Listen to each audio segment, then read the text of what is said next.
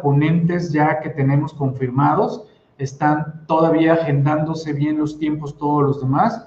Eh, espero dentro de unos 15 días más o menos, ya toda la barra de programación ya va a estar eh, completa y eh, pues ya de manera continua la programación va a estar de 10 de la mañana a 2 de la tarde, regresando de 5 a 7 de la tarde. Esa va a ser la barra de programación prácticamente. La mayoría de los programas son quincenales, algunos serán semanales, como este de la hora del Colegio Nacional.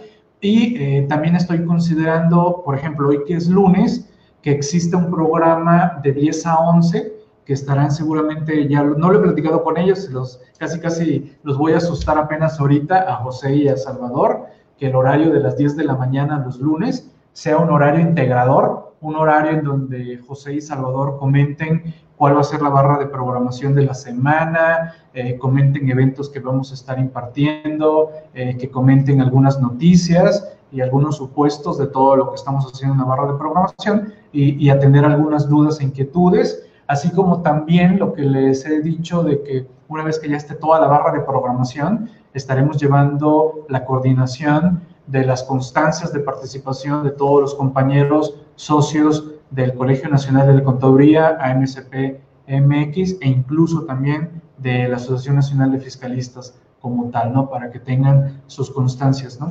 Si ustedes no pertenecen a ninguna de estas agrupaciones, desde luego que pues no vamos a poderles extender una constancia como tal, porque bueno, es un requisito de, que estamos marcando para entregar estas constancias que pertenezcan a alguna de nuestras agrupaciones como tal, ¿sale? Así que pues bueno, ya estaremos organizándonos un poquito más en todas estas cuestiones. Pero bueno, vámonos de lleno, que por cierto, terminando esta sesión, entrará nuestro compañero Carlos Mar Barbosa, que veo que anda por ahí ya, y atento, ya estuvimos haciendo algunas pruebas al principio, créanme que será un programa muy exquisito, con el gran conocimiento y experiencia de nuestro compañero Carlos Mar Barbosa. Algunos ya lo conocen porque es autor, articulista de la revista actualizandome.com. A mí me encanta todo lo que nos ha planteado porque nos desarrolla el tema y al final nos pone una propuesta, no, no solo desarrolla el tema, sino que da y dice, oiga, ya conté todo esto y me gustaría ofrecer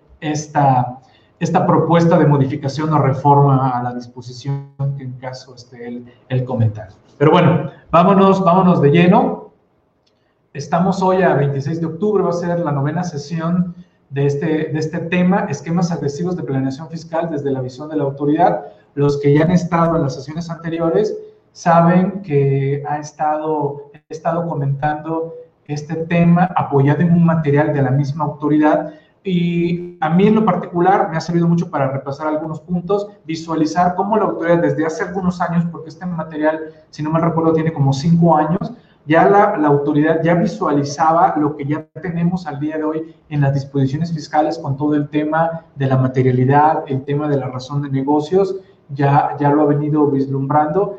Y bueno, pues también toda esta, esta idea de la, de la fiscalización y, la, y las cuestiones incluso penales en estos temas, ¿sale? Pues bien, vámonos de lleno, reitero, su servidor Miguel Chamblati, estamos en la hora del Colegio Nacional de la Contaduría Pública. Vámonos con nuestros patrocinadores. Por parte de actualizandome.com que pueden contactar a los compañeros de atención a clientes a través de, los mensajes en WhatsApp, Telegram, por ahí también el contacto directo a través de la página de, de Facebook de actualizandome.com e incluso pueden contactar a mis compañeros moderadores para algún detalle en atención, a José o Salvador, que los pueden ver en la lista, están como moderadores, ahí también pueden contactarlos y, y, ahí ellos los pueden apoyar en alguna cuestión que tengan en materia de algún producto o servicio que maneje actualizandome.com. ¿Vale? Bien, ¿qué más? Ah, bueno, el grupo de difusión, que son bienvenidos a sumarse. Ahí nada más eh, se pide una previa identificación para tener un poquito más de control, porque si no, después andan sucediendo cosas raras, extrañas ahí en esos, en esos grupos por no tener un buen, buen orden y control. Eh, no, no, para nada, al contrario, estimado Carlos, al contrario, tipo, por todo el apoyo y sumarte a todo esto que estamos haciendo en conjunto en actualizandome.com. Tenemos otro patrocinador que es libreriafiscalistas.com, una diversidad de libros, revistas en formato electrónico, de varias editoriales como tal. Desde luego ahí también está actualizandome.com, está la revista. Aquí pueden observar la última revista que está en circulación como tal. Es la revista número 67, correspondiente a la segunda quincena de octubre del 2020. Ahí también la pueden adquirir en libreriafiscalistas.com, ya sea la suscripción anual o bien de manera individual. Otro patrocinador es Desmas, este software que nos permite la descarga masiva de los XML, verificación de listados del 69 y 69B, así que ahí también tienen otra interesante herramienta a través de actualizandome.com. Pues bueno, vámonos de lleno, voy a compartir en este momento con ustedes escritorio, vamos a compartir escritorio, aquí está, me pueden corroborar si ya empiezan a visualizar la pantalla el material. El material que vamos a, ver es este de previsión social. Ahí nos quedamos. Acuérdense que estamos en el tema, estamos en el tema de outsourcing como tal. El, acuérdense, estábamos en el punto 6. Voy a regresarme tantito. Ahí está. Esto, esto fue lo previo. El tema es outsourcing, vimos el concepto, me gustó mucho cómo lo desarrolló aquí la autoridad. Eh, el tema de intermediación laboral, y también sociedades cooperativas, hablábamos de ese punto, y entramos al tema de previsión social. Ahí estamos en ese, en ese punto en materia de outsourcing. Déjenme lo hago un poquito más grande para que se visualice mejor para todos ustedes. Ok, ahí está. Ok, sí, se ve bastante, bastante claro, ¿no? Saludos a todos. Eh, Griselda, Griselda, Héctor. Ok, perfecto. Saludos a todos, ¿no? Son bienvenidos los saludos, los tomatazos, todo bienvenidos. Espero no se sientan raros, extraños con este horario. ¿no? Espero que, que generalmente, ¿qué, ¿qué, sucede con este cambio de horario? Sucede que te levantas y resulta que son las 5 de la mañana, ¿no? Porque pues por X o Y, pues me levantaba yo a las 6, ¿no? Ahora resulta que me levanto, abro los ojos a las 5 de la mañana porque mi cuerpo entiende que ya son las 6, pero el, reloj dice que son las 5, ¿no? Y, bueno, ni modo, ¿no? Eh, mi internet o el audio se escucha intermitente. ¿Me pueden corroborar, por favor? Pongan ok, ok, ok. Eso significaría que todo va bien. Ok, perfecto. Excelente. Entonces, eh, el problema es de la compañera Carla por favor, Carla, salir y entrar de nuevo y darle dos cachetadas guajoloteras allá a tu modem para que se componga el internet. Y, bueno, y si estás en una oficina, dile a los compañeros que dejen de, ver YouTube, Spotify, Netflix, que se pongan a trabajar. ok, eh, dice Israel, me pasó lo mismo con el horario y me gusta eso porque ya terminé varios de mis pendientes. Bueno, lo que va a suceder, Israel, es que nos vamos a sentir más cansados y somnolientos al rato porque como las gallinas, ¿no? Van a ser las cinco y media de la tarde y ya va a estar oscuro y como que empieza el cuerpo así como, ya ves oscuro y pues en la misma naturaleza de, del cuerpo, ¿no? Eh, también que ya no vean memes. Solo, solo los de la revista actualizándome, Fernando, ¿eh? Solo esos son los autorizados que puedan ver. ok. Oye, Israel, ya que andas por aquí, ya, ya vimos cuál, cuál va a ser tu horario en la barra de programación. Este, ilústrame para recordarme, ¿no? Eh, no, recuerdo cuál, cuál horario escogiste, si no al rato, bueno, ya que estás aquí, al, rato lo vemos. 5 de noviembre, a ver, 5 de noviembre, ¿qué cae? A ver, te dije 5 de noviembre, a ver, digo, ya, ya aprovechando que andas acá, ¿no? Ya, 5 eh, de noviembre es jueves, ok, veo la barra del jueves. 5 eh, de noviembre, jueves. Ah, caray, ya te ya, y ya me mandaste, oye, ya me mandaste foto y nombre del programa. Capaz, este, ya te, ya, ya revolví contigo. ¿En qué horario me dijiste? no. ¿Qué pasó, Fernando? ¿No? Contigo fue otro trato. Con Israel fue otro trato. Tranquilo, Fernando. ok.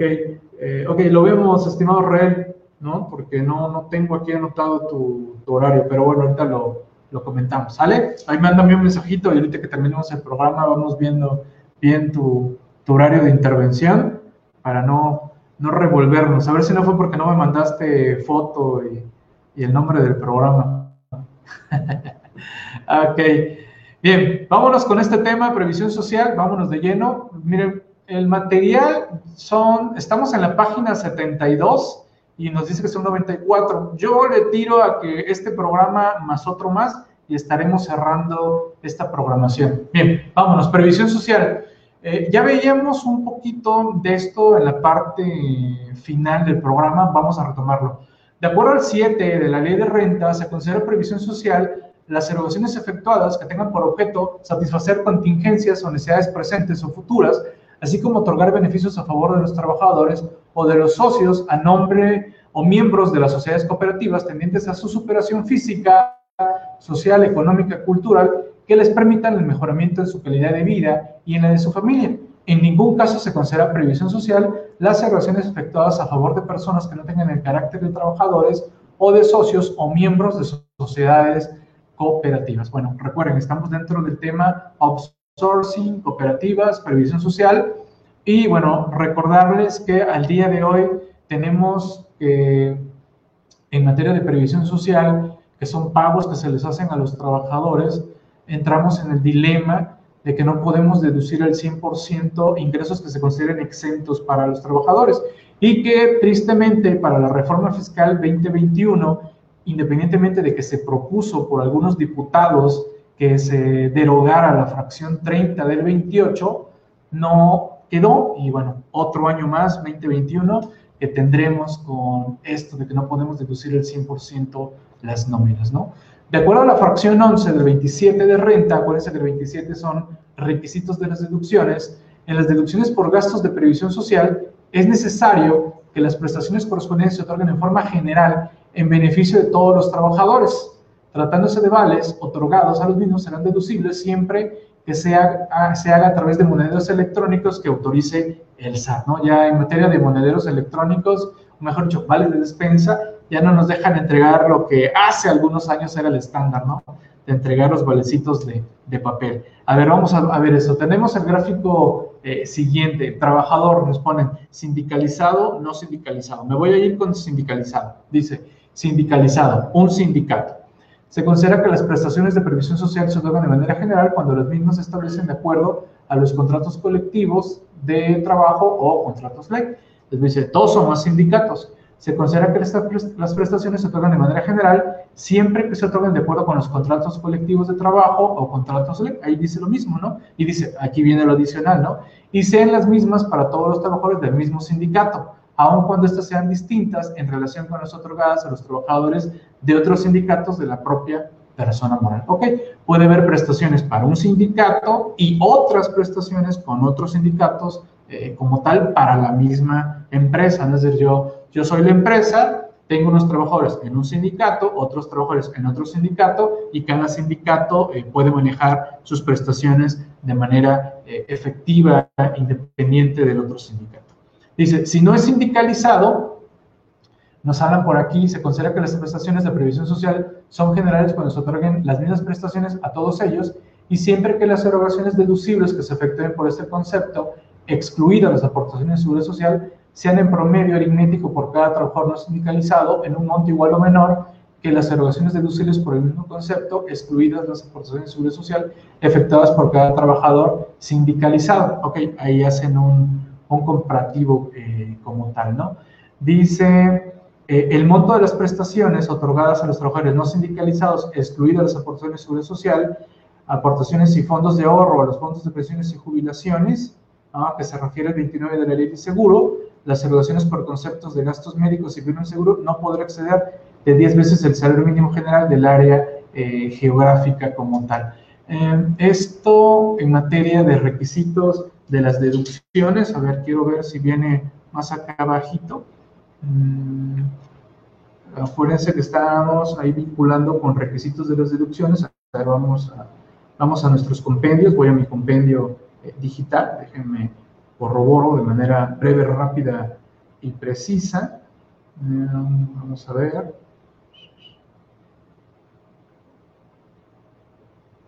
Ok, 27 eh, fracción Ok, 27 fracción 11, precisamente es esto que estamos aquí eh, observando como tal. Y, y algo que quiero eh, aclarar y comentar, que esta parte que estamos viendo, eso era vigente en su momento cuando estaba esto, es la derogación del último párrafo de la fracción 11. A ver, déjenme, me voy aquí a, la, a los cambios y vamos a ver las confrontas. Déjenme ver esta, esta confronta. Ajá. Ok, precisamente esto último ya que estamos viendo de los no sindicalizados fue derogado para el 2016, publicado el 18 de diciembre del 2015. Como les digo, este material viene de hace más o menos cinco años, por eso estoy haciendo esta, esta precisión, porque ese párrafo eh, o esto que estamos viendo de no sindicalizado fue derogado porque hacía una comparativa con relación a los sindicalizados cuando al día de hoy, eh, pues bueno, eso fue declarado eh, ilegal y por ello fue derogado a partir del año 2016. No hay que andar haciendo estos comparativos con relación a sindicalizado porque había esa cuestionante que es, oye, pero si yo no tengo sindicato, eh, ¿cuál era la comparativa? E incluso había un criterio que decía que al no haber sindicato eh, en esa empresa, no, no, había, no podía ser deducible esas cuestiones de previsión social en una empresa que no tuviera sindicato, ¿no? Así que esa parte quedaría derogado en nuestro caso. Acuérdense que se los he venido precisando en otros puntos de cuando veo, oh no, esto ya no está, esto fue eh, derogado ese, ese punto, ¿no? Para que hagamos esa, esa precisión. Ah, otra, otra precisión también importante. Eh, en materia de precisión de previsión social hay que distinguir universalidad de generalidad. Yo puedo dar una prestación de previsión social en la que imponga requisitos. ¿En qué sentido? Yo puedo decir, voy a becar a hijos de trabajadores en esta empresa. Requisitos, pues que tengas hijos, ¿no? Ese es uno. Si no tienes hijos, pues no vas a poder acceder a la beca. Entonces, ¿va a haber, eh, ¿va a haber universalidad? Pues sí, se los estoy dando a todos los trabajadores. Nada más que la generalidad es que deben de tener hijos y, ahí puedo poner requisitos y que esos hijos se encuentren por eh, estudiar ya una licenciatura y que su promedio de salida de bachillerato sea superior a 9.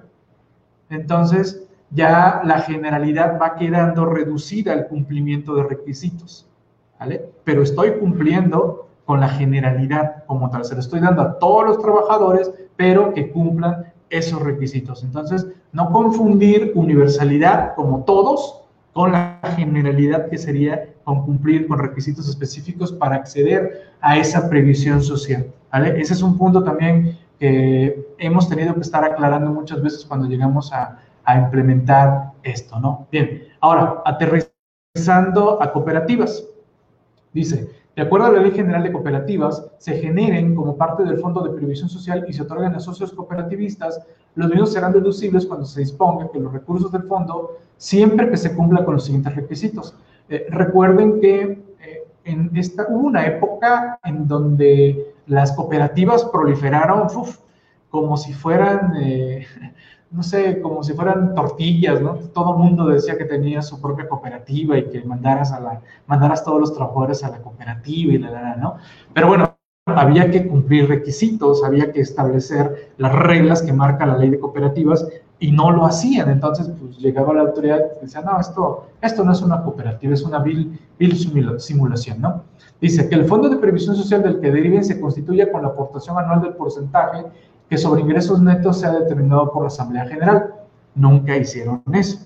Que el Fondo de Previsión Social esté destinado, en términos del 57 de la Ley General de Cooperativas, a las siguientes reservas. Preguntabas, oye, ver, ¿tu cooperativa tiene estas reservas?